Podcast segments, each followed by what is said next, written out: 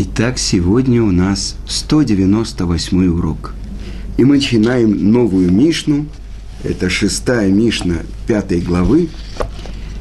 И в нашей Мишне говорится тоже о десяти, о десяти вещах, о десяти предметах, о десяти особенных творениях, которые были сотворены на границе шести дней творения и первой субботы Берешит. Прочитаем нашу Мишну.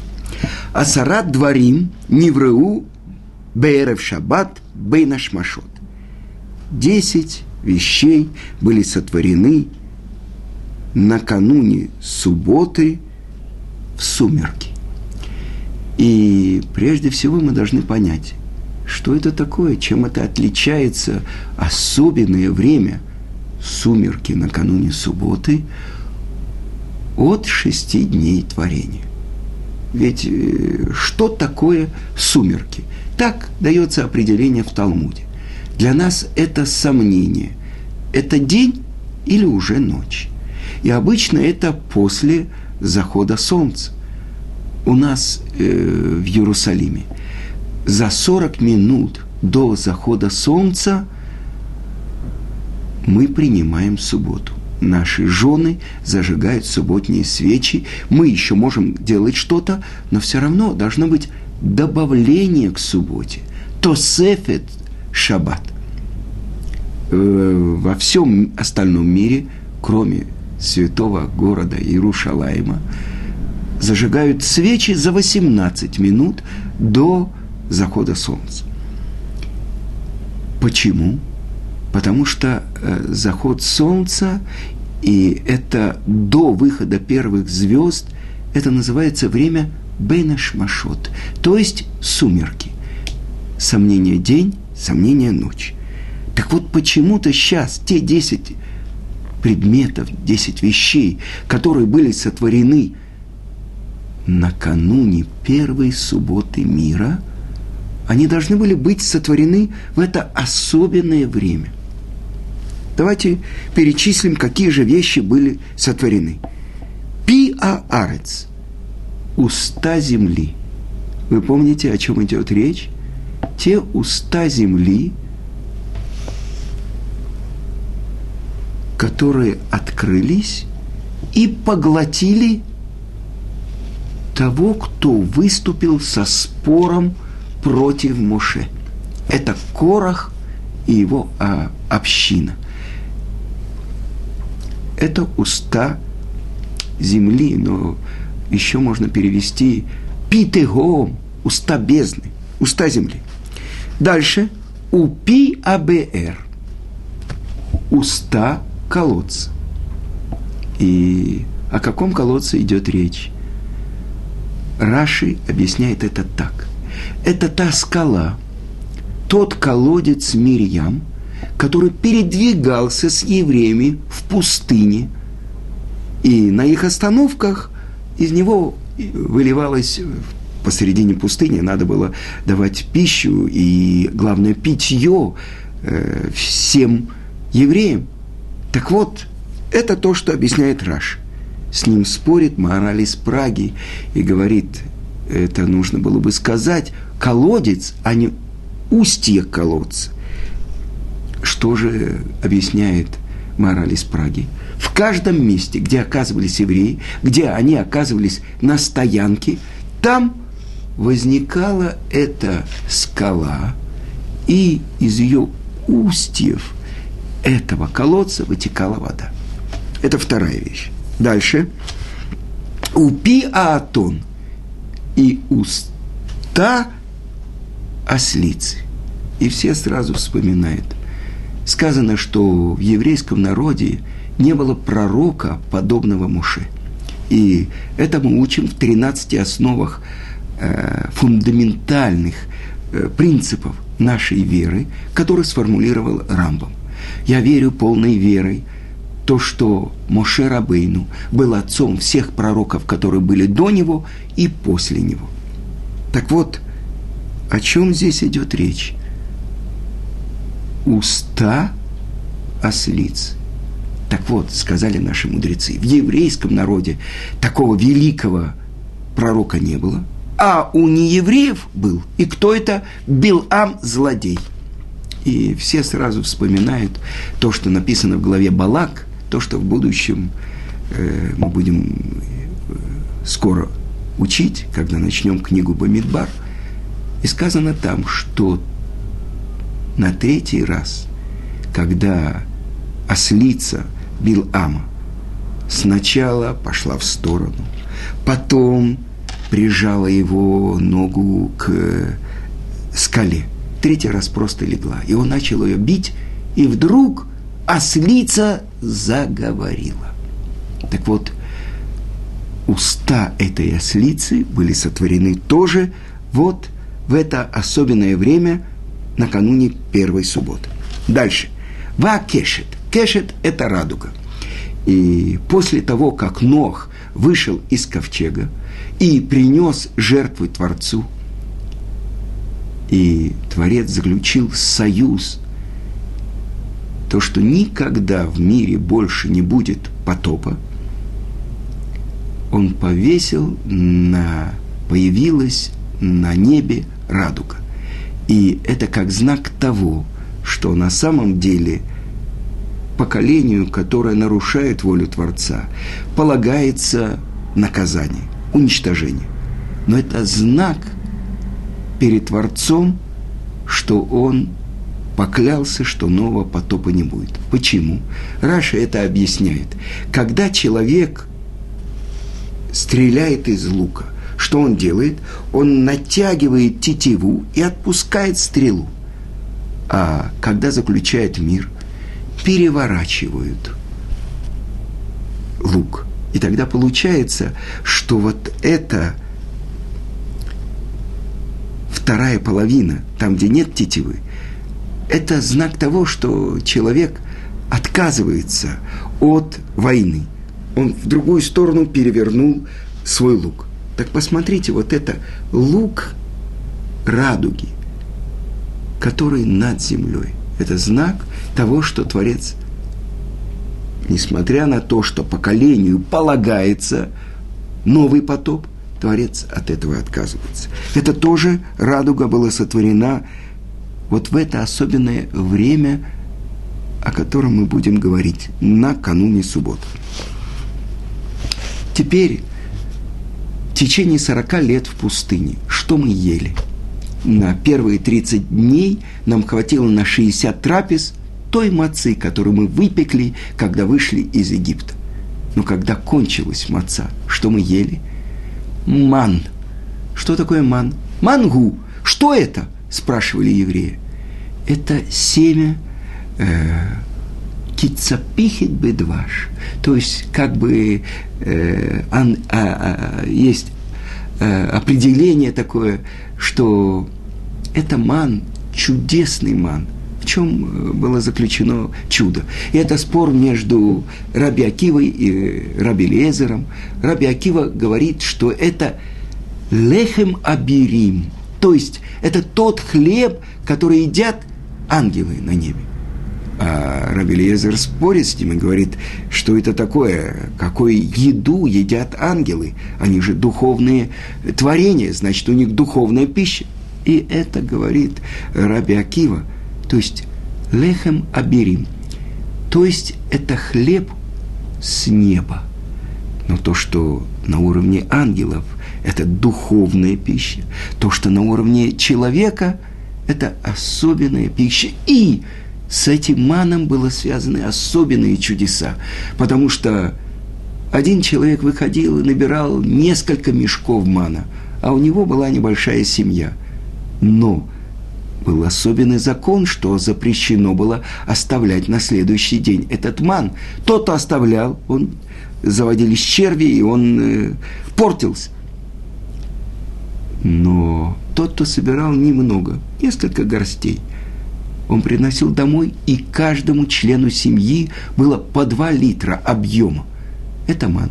Больше того, это было как зеркало духовного состояния человека.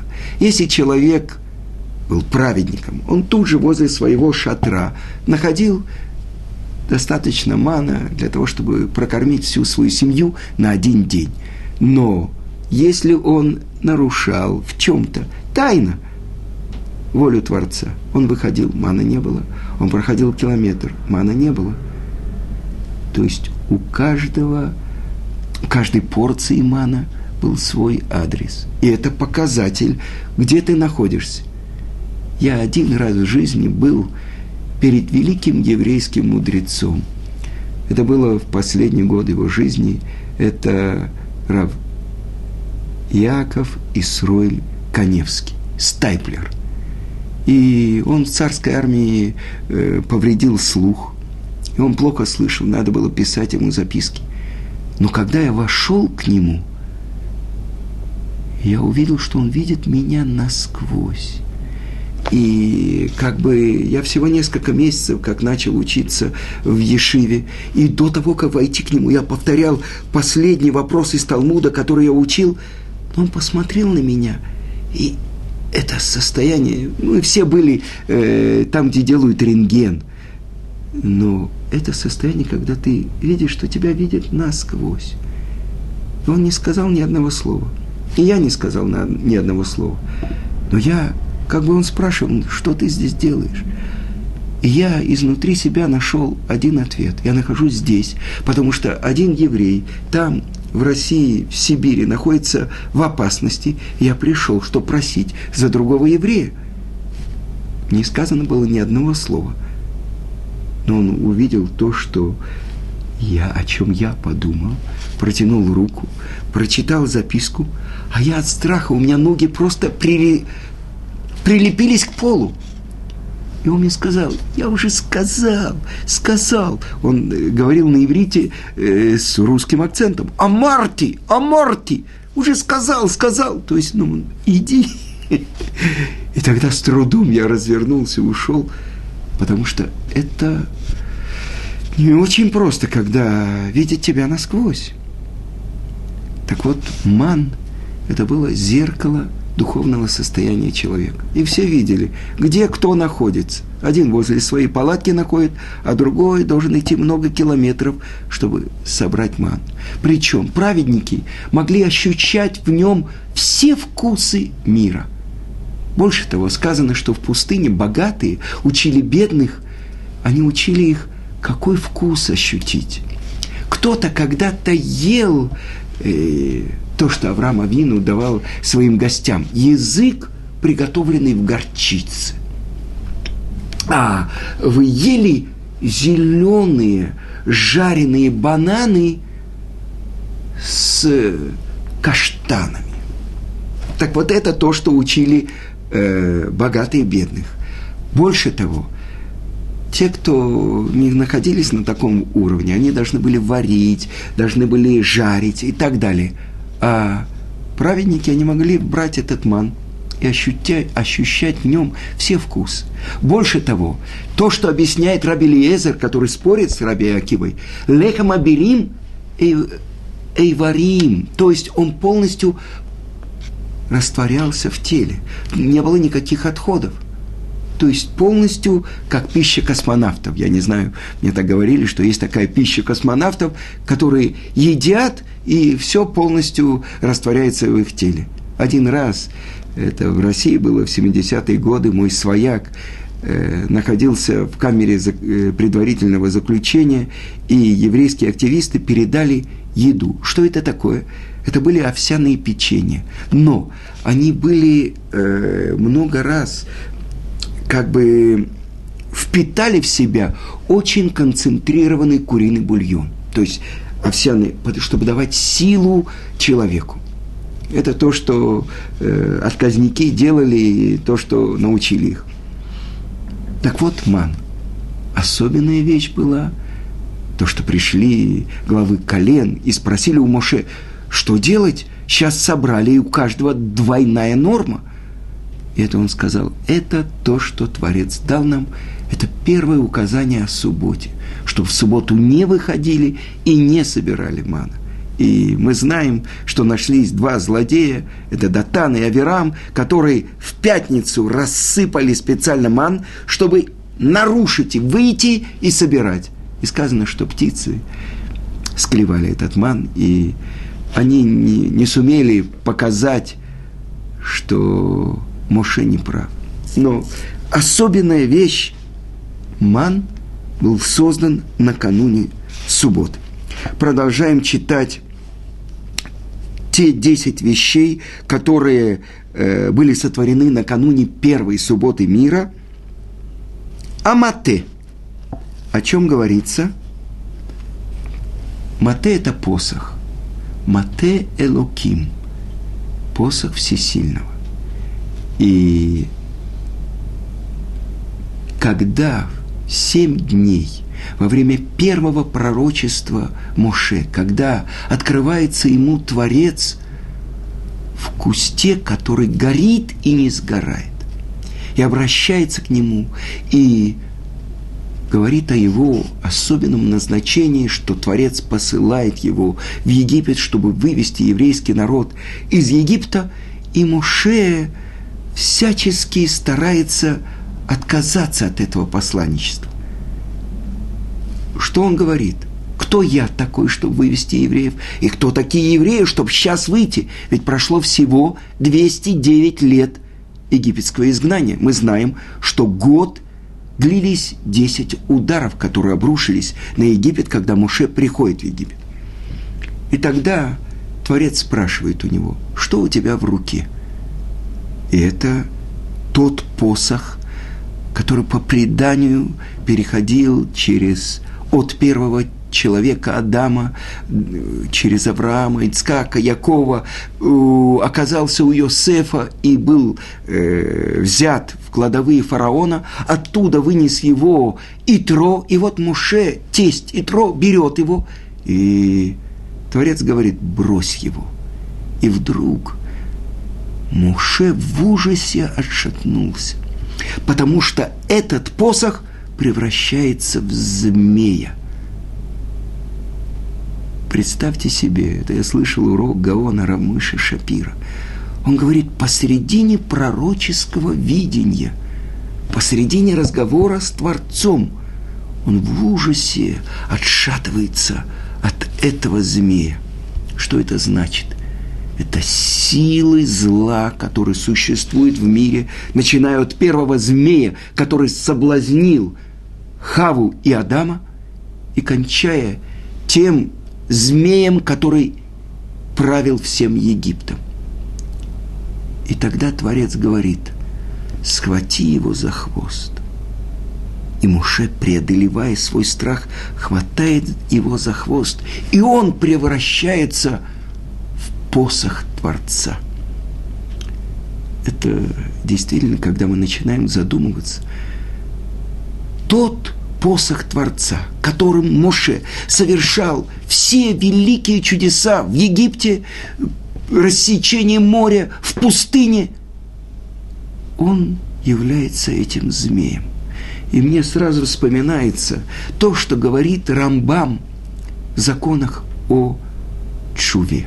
И он говорит, не так, как говорят глупцы народов мира, и недалекие, недоделанные из земли Израиля из народа Израиля, что Творец творит одного злодеем, а другого праведником. Нет.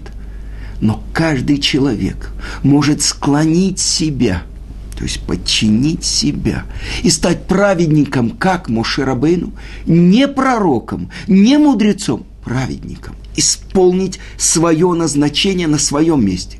Либо стать злодеем, как Яровам бен Нават, который сам согрешил и заставлял грешить еврейский народ. Это первый царь Израильского царства. Десять колен Израиля отошли вместе с ним от сына Шлома Рыхавама. Так вот, это посох, который был сотворен накануне субботы. Дальше Шамир. Шамир – вы знаете, маленький червячок.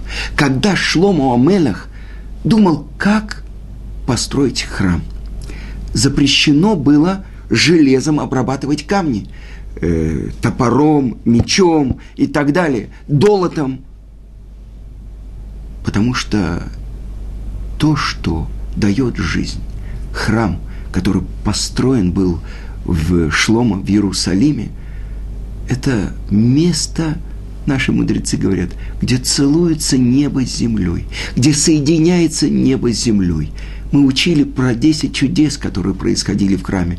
Там, где в самом сердце храма отменяются законы трехмерного мира. Там, где существует прямая связь между Творцом мира и его творением. Так вот, как же можно было вытесать эти глыбы, эти камни? Сейчас мы смотрим в пещерах у стены плача, какого размера эти глыбы? Они многотонные. И есть мнение, что какие-то из них сохранились с первого храма, то как они раскалывались, как они приносились, приводились в Иерусалим? Ответ Шлому достал вот этого червячка, Шамир, который раскалывал огромные глыбы. Это тоже чудесное явление, которое было сотворено накануне субботы. Теперь следующая вещь, о которой говорится. Ах, ктав вамихтав. И что же такое ктав? У нас есть святой язык. У нас есть 22 буквы святого языка. Кто их сотворил? Это то, что открывается здесь. Что? Ктав – это буквы. Это форма букв. А михтав – это надпись. До этого – сама форма букв, вы знаете, на святом языке то, что невозможно перевести ни на какой другой язык. Вы знаете, у каждой нашей буквы есть числовое значение. Даже в форме написания самой буквы. Я приведу вам пример. Буква Алиф. Она как будто состоит из трех букв. Посередине – это буква Вав. Наверху это буква Юд. Внизу есть мнение, что это буква Юд, а есть другое мнение, что это перевернутая буква Далит. Так вот, если мы посмотрим, это то, что объясняет наши святые книги. Буква Алиф. О ком свидетельствует буква Алиф? Алиф – это один. Кто один? Одного. Кто знает? Одного я знаю. Один – это Творец, который на небе и на земле. Эхад, миодея. Помните, мы пели в пасхальную ночь, последнюю. Эхад, Элокейну, Элокейну, Элокейну, Шеба Шамаим, Уваарец. А докажите мне, что это говорится о нем. И это то, что говорится в Таре. Объясняют наши книги – это свидетельство об Алуфо Шелулам, о верховной силе мира. И так написано в наших святых книгах. Если наверху буква Юд и внизу буква Юд, а посередине буква Вав, то у каждой буквы есть числовое значение. Буква Юд – это 10, Вав – это 6. 10, 10 и 6 – 26. Четырехбуквенное имя Творца. Авая – Юд, Кей, Вав – Кей – это ровно 26. Но это только перпараот мудрости, то есть как бы крошки мудрости. Это то, что невозможно перевести ни на какой другой язык. И, наконец-то, скрижали. Это то, что на иврите называется лухот. Скрижали – который получил Моше 17-го Тамуза. И скрижали вторые, эти первые были разбиты, и вторые, которые были получены в Йом-Кипур, когда Творец простил наш грех золотым тельцом. Так что же такое? Почему скрижали должны были быть сотворены накануне субботы? Что в них чудесное? Так говорит Талмуд, трактат Мегила, что надпись на них были написаны 10 заповедей. Что надпись, которая была высечена на скрижалях, но сказано «Харут ала лухот. Харут – это значит пробито насквозь. Так вот, на этих скрижалях можно было читать с одной стороны и с другой стороны совершенно одинаково. Как это может быть? Если бы я вам показал какую-то книгу, то, например, вот здесь написано «лекахтов».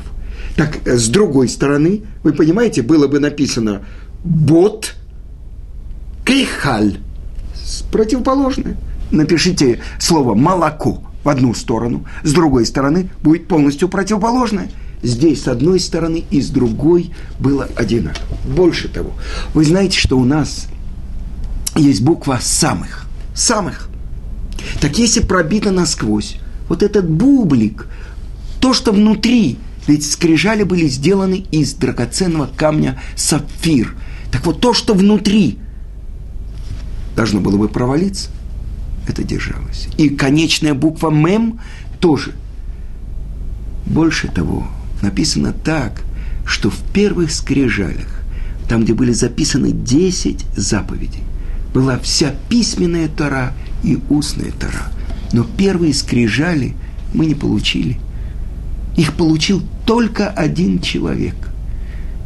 Это наш учитель Моше Рабейну. И сказано так. Как-то Раби Акива давал урок и увидел, что ученики немножко устали. Он задал им вопрос. Скажите, была ли когда-то, как звали ту женщину, которая родила 600 тысяч? Все ученики проснулись, приободрились, и он сказал, это Йохевет, мать Моше Рабейну, потому что наш учитель Моше был защитным перед Творцом, как весь еврейский народ, как 600 тысяч. Так вот, он единственный, тот, кто получил эти скрижали. И из любви к еврейскому народу он их разбил – и Творец сказал, «Яшар кохеха шешаварта», чтобы ты был благословен, и была твоя сила благословена, что ты правильно сделал, что разбил.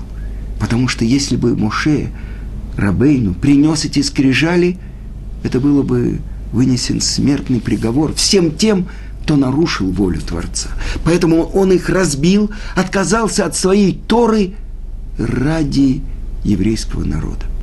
А потом были получены вторые скрижали, которые вытесал сам Моше, и на них опять написал Творец.